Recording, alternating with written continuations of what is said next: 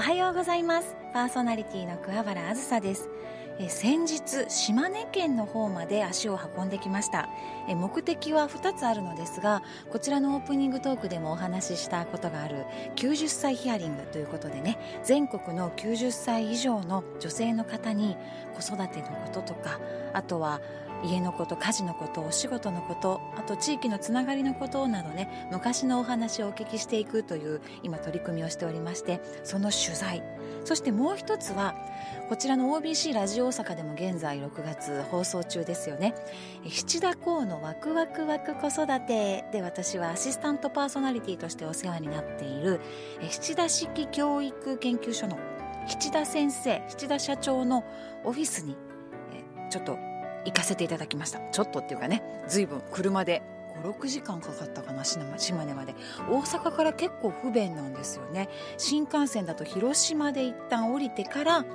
え車とかバスとか電車で乗り継いでいかなければいけないという場所で島根って近くなようで遠い場所ということをね改めて感じました。ただ七田先生はその遠い道のりをもうかれこれ4年ぐらいでしょうか。OBC ラジオ大阪のスタジオまで、えー、毎回毎回通ってくださっているんだなと思うと本当ありがたいなと思いながら行ってきました。で本社が新しく、ね、あの設立されてそのリニューアルというか新しいビルとして建た建ったということでねご挨拶に行ってきたのですがもう本当素敵なオフィスで机や椅子もですしあとはカーテンっていうんですか？あのロールブラインドっていうんですか？あれも全部カラフルでワクワクするオフィスでもう皆さんがねニコニコお仕事されてるんですね。ただそのカラフルなので集中できるのかなとちょっと一瞬思ったのですが誰もいないかと思うぐらいシーンって静かに皆さんあの仕事に励んでいらっしゃってもちろん会議中のお部屋なんかはこう活性活発に意見などもこうわわわわとこう音が聞こえたりもねすることもあるのですがさすが七田式という感じでね働いている方々もプロフェッショナルに集中してあのカラフルな場所でもお仕事に励まれていました、はい、またこちらのお話いろいろとオープニングでね少しずつ小出しにしてお話ししていけたらななんて思っております。さてこの番組では毎日の生活の中で自分だけでは調べることができないような情報や豆知識を専門分野でお勤めの方にお聞きしていきます。またご活躍中のゲストをお迎えして元気が出るお話や暮らしのヒントなども伺っていきます。メールアドレスはアズライフ aslife アットマーク obc1314.co.jp お便りは郵便番号552-8501ラジオ大阪桑原あずさのアズライフまでお寄せください。今週もどうぞ最後までお付き合いください。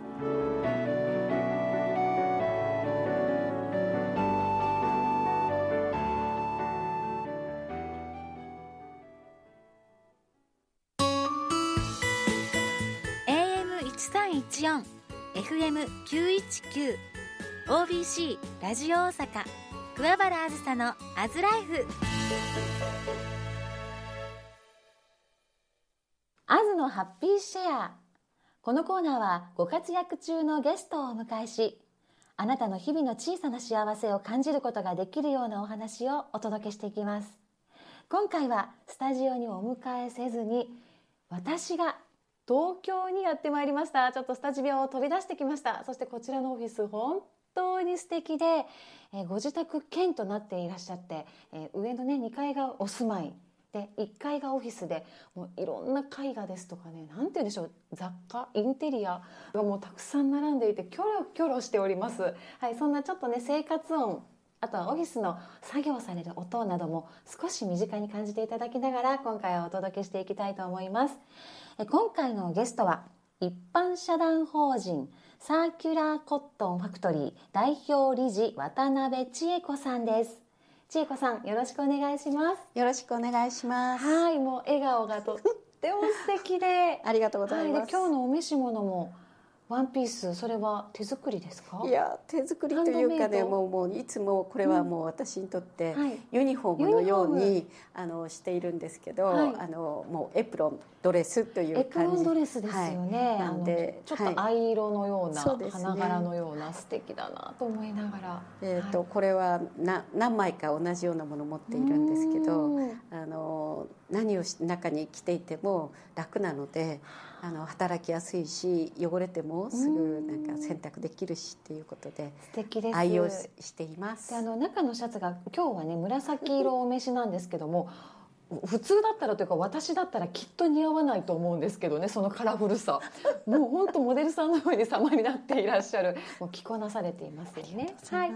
そんな渡辺千恵子さんなのですがこちら今お話をしてあ渡辺千恵子さんだとか聞いたことあるなんて方もいらっしゃるかもしれませんなんと千恵子さんは、まあ、いろんなことをされてきたのですがオーガニックコットンを日本に持ってこられた方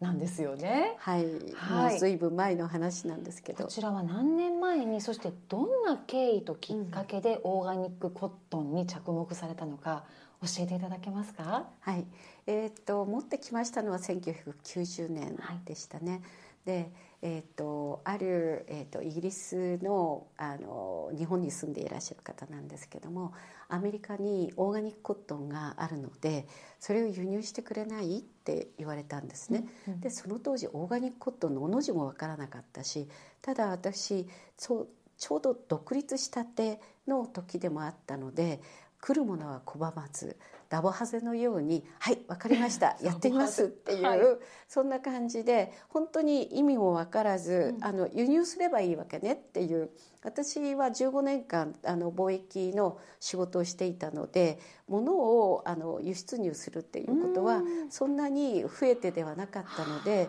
あだったらまあ何でもいいわよ。もう持ってくればいいのねっていう感じで、えっと、その本質のところも分からず、あのこれでまあとりあえずは経費が賄えたらいいわねっていうそんな気持ちでオーガニックコットンを輸入することが始まったんです、ね、なるほど。今でこそと言いますかね、はい、もう本当に地球に優しいし、はい、環境のことを考えてオーガニックそしてコットンともう誰もが分かるよねキーワードになっているじゃないですか。はいしかしながらそうではなかった。だから、ね、手段だったわけですね。そうそう。私のやっぱり生活する、ええ、あのまあ、その当時社員もいたし、はい、社員の給料を払うための一つの商材であった。当初は貿易のお仕事がメインで、はい、オーガニックコットンはその一つの商品手段だった、はい、ということですね、そこからもう今ではオーガニックコットンの千恵子さんと呼ばれるようになったのは、ね、ですけど。やっぱそのものの本質を知られて変わられたんですそうですね、うん、もうあのやっぱり通常のコットンのあまりにも環境に対するインパクトの大きさ、うん、えーと、化学薬剤は、えーと、通常コットンって世界の耕作面積の2.5%に植えられてるんですが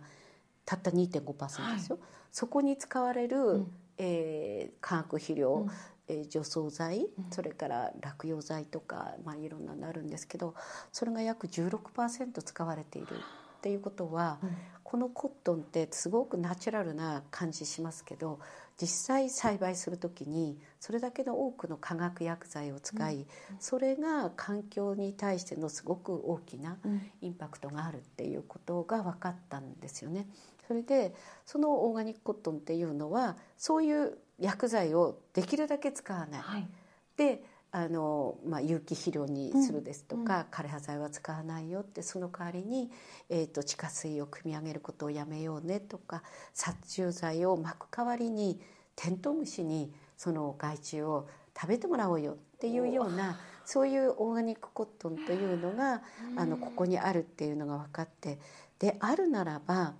それをやらない手はないよねっていうふうに思ったんですね。でオーガニックコットンでこの例えば60億70億の、えー、人たちに全ての人たちにその、え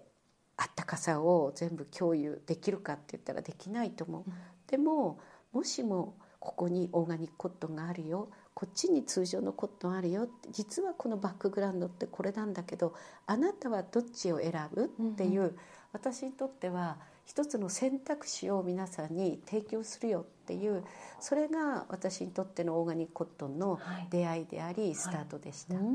すごい。それが、えー、千恵子さんご自身がおいくつの時だったんですか？えっといくつだったっけ？三十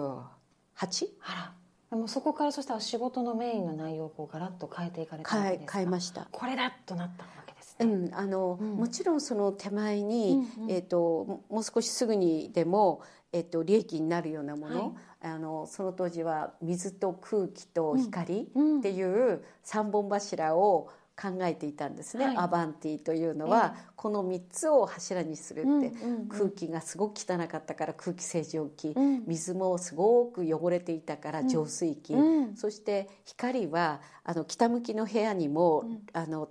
太陽の光がこう追尾して、うん。あのこう、うんと、北向きの部屋に差し込むような、うんうん。そういうこうレフ板を設置することによって光と水と空気っていう、うん。そこのところを、うん、3本の柱にやっていこうと思って、ええ。それもこうずっとやりながら、ええ。でもオーガニックコットンって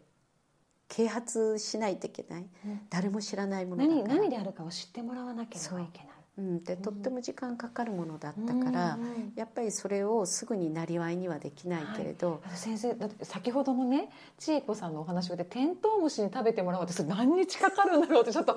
あのさらっとお話しされましたけどいろいろとちょっとうん？うん？って思うことがいっぱいあってでその化学物質を頼らないっていうのも、頼らないのに越したことはないけれど1個2個作るわけではないしとかね、そうな今でこそ振り返ってなんかさらっとお話しされますがそれはそれは大変だったのではないですか？そうですね。でも私栽培してるわけではなくて、はい。その栽培しているものをアメリカから、テキサスからそのファーマーたちに作ってもらったうん。ものを輸入するということからうんうん始まっていたので、一本一本綿を植えてるわけではなくて、うん。そういう思いで作ったものを輸入させていただいてそれで日本で糸を作って、うん生地を作って、うん。最終製品を作るというメイドインジャパンにこだわってオーガニックコットンのスタートをしたっていうことです。その今誰しもにこう講演会とかでオーガニックコットンはどんなものかっていうのをお話しされる側に今いらっしゃいますけれども初めてしお知りになった時その時の感情って今でも覚えていらっしゃいますか、あのオーガニックコットンっていう、ん。そのポリシーっていう、はい。まあ、そこのところはえすごいなっていうふうに思いました。えそしてちょうどその時テキサスのファーマーたちオーガニックコットンのファーマーたちに会った時に、うん。彼らはすごいクリスチャンなんですね。はでそのクリスチャンで私たちは今この土地を神様から一時借りているんです、いうんうん。だから健康な状態で神様に戻すんです。っていううん。そこのところが私にとってそこには嘘がない、うん。嘘がないってことは一緒に長く働けるよね。同じ目標に向かってうん。走っていけるじゃないっていうふうに思ったのでこれは間違いないなっていうふうに思ってまあ確信まではいかないけどうんこれをやっていこうというふうに思いました。そうなんですね。ただもう今ね今今のご年齢はおいくつになられるんですか？71歳、71歳、はい。まあ、あの私で言うと私の父親母親世代のご年齢だなんですけれどもね。当初経営者としてその40手前のはい年齢で、貿易でしかも海外の人たちとやり取りをしてっていう女性っていうのは少なかったんじゃないでしょうか？いやすごく少なかったと思いますね、私あの明治の小学部はい。にあれだったんですけど、一クラスの中で一人か二人ですね、女性ねなのでやぱりすごく稀稀だったと思いますはい、ね、でそこからここまで今継続されていらっしゃる、その、まあ、大変だっただろうなとかあとはえー仕事をされるに一番大切にしてたこととか一番って言っても言い切れないかもしれないですけれども、うん。うんそんなことをちょっとまた次回はい。お話をお聞きしたいなと思います。次回は桑原あずさの「アズライフチューズで火曜日の夕方に放送いたしますハッピーシェアでお届けいたします。もうあっという間に、はい、お時間になってしまってもう終わらないぐらいですけれども そしてちょっと余談ですけどこのテーブルの中央に置かれているクロスこれ帯ですか、はい帯ですね。と素敵な、はい、もうちょっと話が止まらないので、はい。また来週の火曜日お話をお届けいたします。ありがとうございました。ありがとうございました。番組へのメッセージをお待ちしております。メールアドレスはアズライフアットマーク obc1314.co.jp aslife.obc1314.co.jp お手紙は郵便番号552-8501ラジオ大阪桑原あずさのアズライフまでたくさんのお声をお待ちしています